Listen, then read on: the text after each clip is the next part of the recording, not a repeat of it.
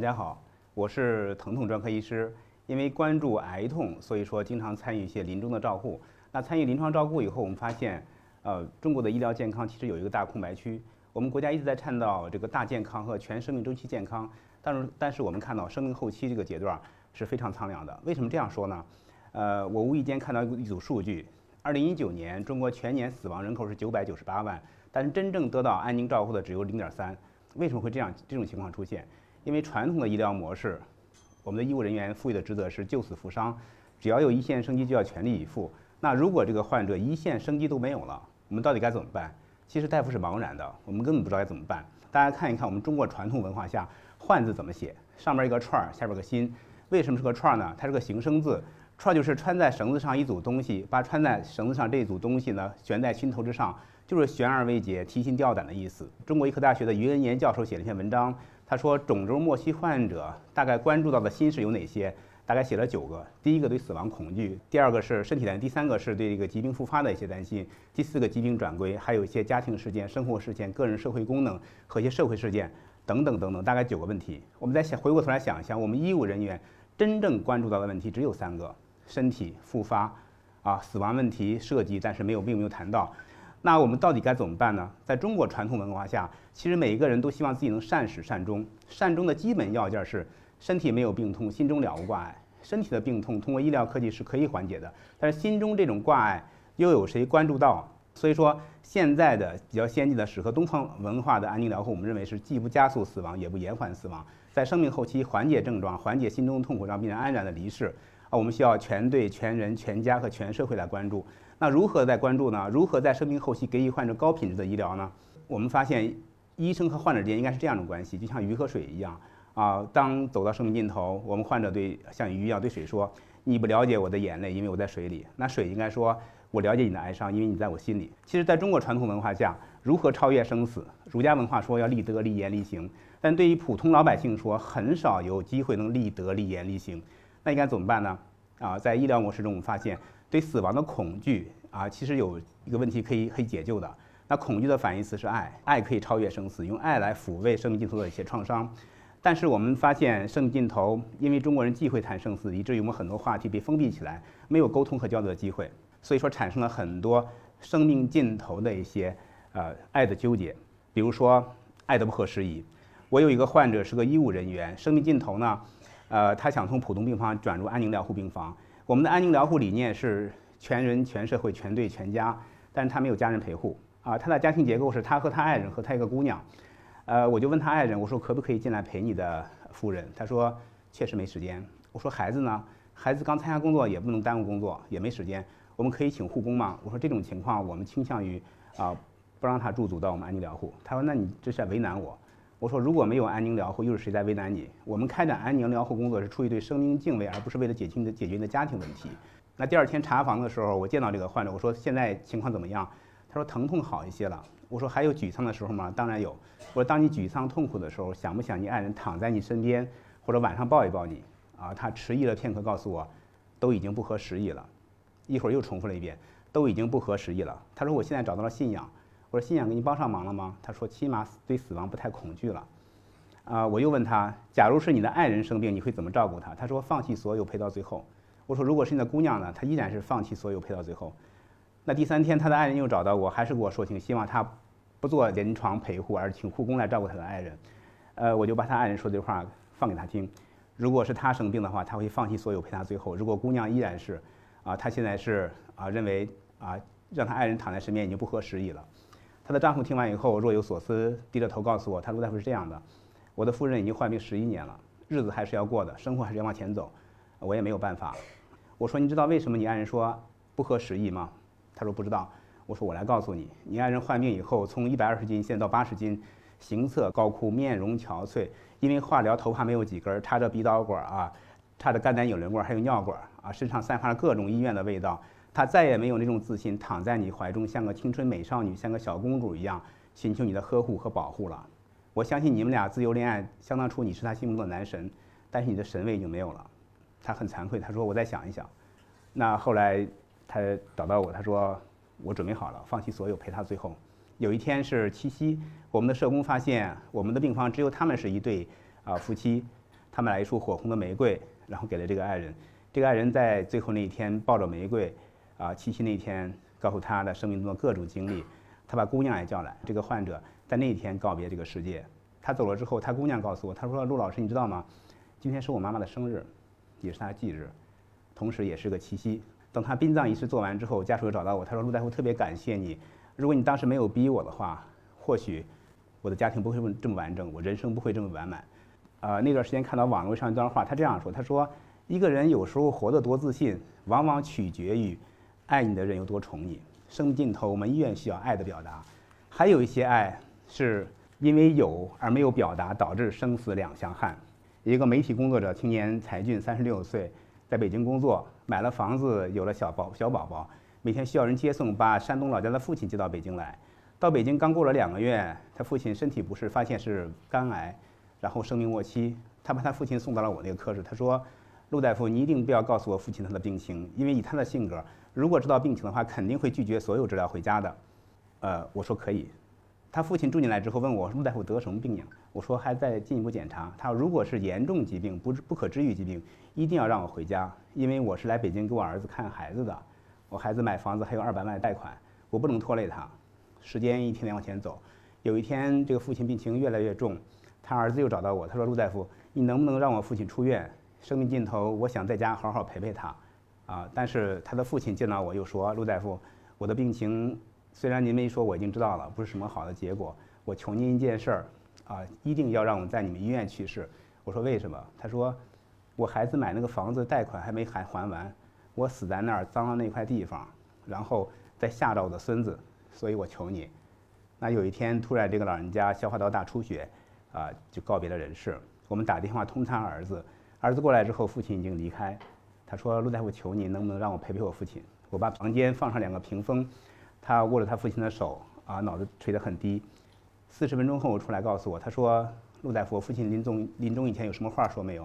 我说：“有，你父亲有很多话要说。当你不让我告诉病情的时候，你父亲怎么说？让他回家的时候，他又怎么说？”这个儿子当时非常很沉闷地咆哮了一句：“老爹，你让我今后的日子怎么过？你为什么要这样？”大家可以看到，心中是有爱的，只是没有表达，以至于生死两相憾。这就是一种亲情。还有，对于手足之情，我们要表达，否则的话也会留下诸多遗憾。海淀区一个患者，四十五岁，肝癌晚期，大量腹水啊，和依从性很差，和所有家人在吵架，让我去看这个患者。我看到他的时候，我说我是疼痛科医生，有什么需要帮你的没有？他说给我一把枪。我以为我听错了，我说是什么？他说枪，啪一枪，所有问题解决了。我说：“假如我真的有一把枪，啪一枪不痛苦了，啪一枪病趋向于好转了，啪一枪你能恢复常态生活了。”他说：“你自己信吗？”我说：“那你怎么想？”他说：“我生命走到现在咎由自取，我是个生活不靠谱的人，没干什么对家庭对社会有益的事儿。二十五岁结婚，二十六岁生了孩子，二十七岁和家庭离婚。我孩子成长来说对我是个谜。到此为止，我觉得心满意足，罪有应得。但是现在我我妹妹是个企业家。”天天为了我花大把的钱做各种治疗，请各种专家教授来给我看病。母亲七十多岁，两个腿疼，走路一瘸一拐，早晨四点起来给我熬粥，六点送到医院，我实在是看着难受，我不能拖累他们。当他跟我说这个的时候，他妹妹突然从门口冲过来抱着他哥哥，他说：“哥哥，你不能这样说。”他说：“你虽然不是一个成功的男人，但是你个好哥，你是个好哥哥。你记不记得小时候我上学，因为下雨打着雨伞，门口等了我两个小时？你记不记得放学回家妈妈没在，你带着我去找妈妈？”你记不记得我刚开始做生意的时候，啊，因为别人骗我，你掂着棍子找人干架。你是个好哥哥，生活不能或缺。其实这一次来也是他妹妹找的我，他妹妹把我送出医院门口，是告诉我，他说，对于爱我们有太多理解。小时候因为需要而爱，而成年之后是因为爱而需要。这就是我所经历的一些爱的故事，生命的故事。我们现在医疗其实屏蔽了很多这样的消息。为什么这样说呢？我们的医疗体制是为生的一个医疗，所有的患者。只要有一线生机，就要全力以赴。那如果是一线生机都没有了，我们该做什么？其实我们并不知道。我们病房就有这样个例子：有一天，一个生命垂危的病人，呼吸困难，一直在用鼻血给我们大夫救我，救我！我不想死，求你救救我！我们大夫当时就崩溃掉了，打电话给我说：“老陆，你到病房来一趟，我实在受不了了。”我说：“为什么？”他说：“上医学院校受教育八年，临床工作七年，我所有老师都教给我是生的教育，要救死扶伤。啊，我从来没教过如何对待死亡。”仿佛目前这种窘迫现状是我无能导致的一样。最关键是我不知道该怎么给病人安慰，怎么跟他沟沟通交流。那后来我们大夫确实辞职了，他到另外一个院去救生去了，而我还在这儿送死。所以说呢，对于生命来说，我们的医务人员啊，我们所有的职业荣誉感来自于和死神搏斗。那如果患者一线生机都没有了，我们到底该怎么办？我们现在的口号是：对于生我们承欢相迎，其实对于死呢，应该温情相送，因为死亡是从我们这儿开始的。中国的一个发达城市统计数据，全年死亡人口百分之九十四死在医院，只有百分之六十车祸、意外和自杀。所以说，医务人员我们天天亲临生死，但是无力触摸生死。那生命健康应该是什么呢？什么是医疗呢？医疗应该是。在患病早期，我们用医疗科技为生命平添时日。那生命尽头呢？啊，当所有的医疗科技不再有效，我们要用人文，啊，赋予生命意义。吴杰平教授曾经说过一段话，也是这样的意思。他说，医学现代化的必要标志，就医学活动本身是否具有对生命的终极关怀和精神性的体现。技术只有在精神境下才会有意义价值，生命也只有在这个分化才会有尊严。所以说，生命教育呢，我们要不遗余力的啊，要进推广。上上周是中国开了第五届当代生死学研讨会，从广州飞回北京大概需要两个多小时时间。因为我天天在做生死教育，我觉得生死教育应该从自己的家庭氛围中映照出来。呃，我在飞机上写了一个遗书，啊，我特别应景的把真切的自己情况写了一遍。那下了飞机之后，我给我儿子发了个短信，我说儿子在干嘛？他说准备去理发。我说问你个问题可以吗？他说可以。我说啊，现在咱们家庭很稳定。假如有一天我遭遇不测，或者罹患重病将不久于人世。你怎么办？家庭怎么办？我儿子陷入了大概七分钟的沉默，突然给我打电话过来，他说：“老爸，你实事求是告诉我，你是不是有什么事儿？你必须告诉我。”我说：“我这个问题是我想过的，愿不愿意听听爸爸的安排？”他说：“可以。”啊，然后我把我的遗嘱写得很清楚啊，怎么孩子教育问题、家庭的一些财产问题、自己的一些后事安排问题，其中我有提到了，我说如果我有真的去世的话，啊，不要做任何无谓的抢救。和一些这个亲人的付出，啊，所有能捐的捐了，不能捐就烧了。然后我的呃后事一定要从简，如果违背我的意愿的话，就对我人生的不尊重，对我职业的不尊重。我儿子说，好吧，啊，过了大概几个小时，我给他发，我说是不是有一个略有文化还做生死教育的老父亲，是不是很纠结？他说特恼心，贼恼心，受不了。这是我的死亡教育。其实我为什么要说这个？因为我们中国人忌讳谈生死，反复谈生死就把死亡招来一样。但是我认为死亡教育不是这样。呃，狼来了，大家都知道，我们天天喊狼来了，降低了对恐惧事件的一些警惕性，以至于风险真来了你无所适从，啊，没人帮你。但是对死亡教育，我觉得应该多喊狼来了。只有喊得足够多，才可以降低人对死亡的习得性恐惧。当死亡那一刻来临，你可以少一份惶恐，多一份理性。所以说，死亡教育你应该多做。甚至我还想希望给自己办一个忌日。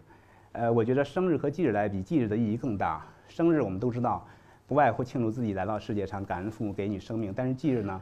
假如明天死，今天我会想很多问题：哪些已实现，哪些未实现？哪天是呃遗憾的事儿？哪些还有没有告别？那明天办完忌日以后，我几乎是一次重生。再一个，为什么要办忌日？我发现，因为作为医生角色，见到了太多的一些青壮年罹患重病之后，他的孩子变得突然变得特别懂事儿，懂事儿让你心疼，啊，这是被动成长。那如果办死亡教育，我想我的家人是主动成长，啊，我的朋友也是啊。比如说张三是我的很好的朋友，我每年办个忌日，等我八十多岁垂垂老矣，即将终于死亡时，他就说这小子终于死了，折腾了好几十年了，啊，所以说，另外最关键的是，我们把死亡平坦化、柔软化处理之后，你发现很多很多智慧都在。其实我们天天在生谈生死，只是我们不知道而已。比如说，呃，两周以前我在无锡开会，因为那个主持时间比较仓促，上台的时候摔了一跤，趴在那儿。主持人就说：“老陆，你注意点儿，万一摔出个三长两短怎么办？”大家知道没有？知道不知道？死亡教育来了。什么是三长两短啊？人没死之前，那个棺材是三块长两块短，盖上棺以后就四长两短了。所以说，死亡教育我们天天在说，天天做，只是我们不知道传统文化祖宗的智慧在哪儿。我一直在倡导，爱可以超越生死。其实生活中这样例子比比皆是，只是没有沟通。吉林一个老张，五十六岁，罹患肺癌，全身骨转移，一直我给他冲着疼痛。那生命后期有一次在门诊找到我，他说：“陆大夫，病情越来越重，或许有一天不能亲自来找你看病了，希望我的亲人来开药，你还一如既往的帮我。”最后叹一口气，我说：“为什么叹气呀？是不是还有事儿？”啊，他说：“其实还有一点事儿，但是和医疗不相关。”我说：“不妨说一说。”啊，老母亲八十二岁，远在吉林长春，得病四年，一直没见过他，怕白发人送黑发人，怕他经受不住这种伤心的丧子之痛，所以说一直没见，但是特别想见。我说我们换位思考一下，假如你是一个八十二岁父亲，你远在千里之外有一个五十七岁的儿子，罹患重病将不久于世，你一无所知。又过两年他去世了，孩子依然没有告诉你，你会不会因为他没有告诉你伤痛小一些？他说不会，会更加难过。我说那你怎么办？一个人的时候掉眼泪。我说为什么？因为他是我最亲的人，他人生的所有荣耀与苦难从哪儿开始到哪儿结束，我在的话我一定要参与的。我说会不会因为这种爱伤痛更小一些？不会。会死不瞑目的，我说老张，你就这样在折磨你妈妈。他说，这个我也能想得通，但是我还是受不了，无法面对那种场景。我说你妈妈今年八十二岁，她亲历的死亡事件远远大于你，或许两年没见，早已经想到你是不是有特殊情况存在，只是怕你伤心没给你打电话，啊，然后老张就走了。那过了半个月之后，他让他的爱人反复来找我，他说生命尽头希望见见我。我当时很迟疑，因为他开始告诉我他想见他妈妈。为什么突然想见我？有一天，我还是确实走到他家，他一听说我要去，换了一个比较干净的 T 恤，躺在客厅沙发上，身体羸弱，面面容消瘦，但是见到我又双手合十。陆大夫，谢谢你，一谢你给我镇痛，二谢你给我那些谈话。正如你所言一样，我把我妈妈接来了。我妈妈自从进门那一刻，连诧异的眼神都没有，仿佛对所有的事都了然于心。年龄大了啊，容易睡觉打盹，像个老猫一样。吃完饭以后，坐在我的床边，捏捏我的被子，盖盖我的脚。他陆大夫特别幸福，这是第一次我听一个临终的患者跟我说“幸福”这个词。我就问他：“你愿不愿意跟我说说你幸福的内容？”他说：“陆大夫，你想啊，中国这么多人，世界这么多人，有几个人能生在妈妈的怀抱，死在妈妈的怀抱？我能。”那一刻，那一刻，我从家从他家出来，我百度了一下什么是幸福。他说：“幸福就是。”当一个人同时拥有爱和被爱的前提下，发自内心产生的一种情绪，这个情绪的主要内容是富足、拥有和感恩。我想老张是有的，他妈妈也是有的。所以说，即便是生命尽头，什么样的医疗才是高品质医疗，并不是 ECMO 人工心肺机，而是在生命的光环逐渐褪去的，同时彰显一下人性的光环。我们希望每一个人在走到生命尽头这个档期，可以在天人物我之间寻求到一种共荣。寻求到永恒的生命意义价值，并在不断超越和整合中达到平安的感受。你可以走，你走的安详，家人安宁，环境也是平安顺遂的。正是因为参与了诸多的一些死亡事件，啊，我写了一个小随笔。那有出版社说有一定推广价值，但是我自己还不太自信。啊，写了一本小书，这个书的名字就是《见证生命，见证爱》。我发现医学人文让我们寻找到了医学的温度，安宁疗护呢，让我们每一个人可以尊严的谢幕。生命教育。让我们学会了与爱独处，谢谢各位。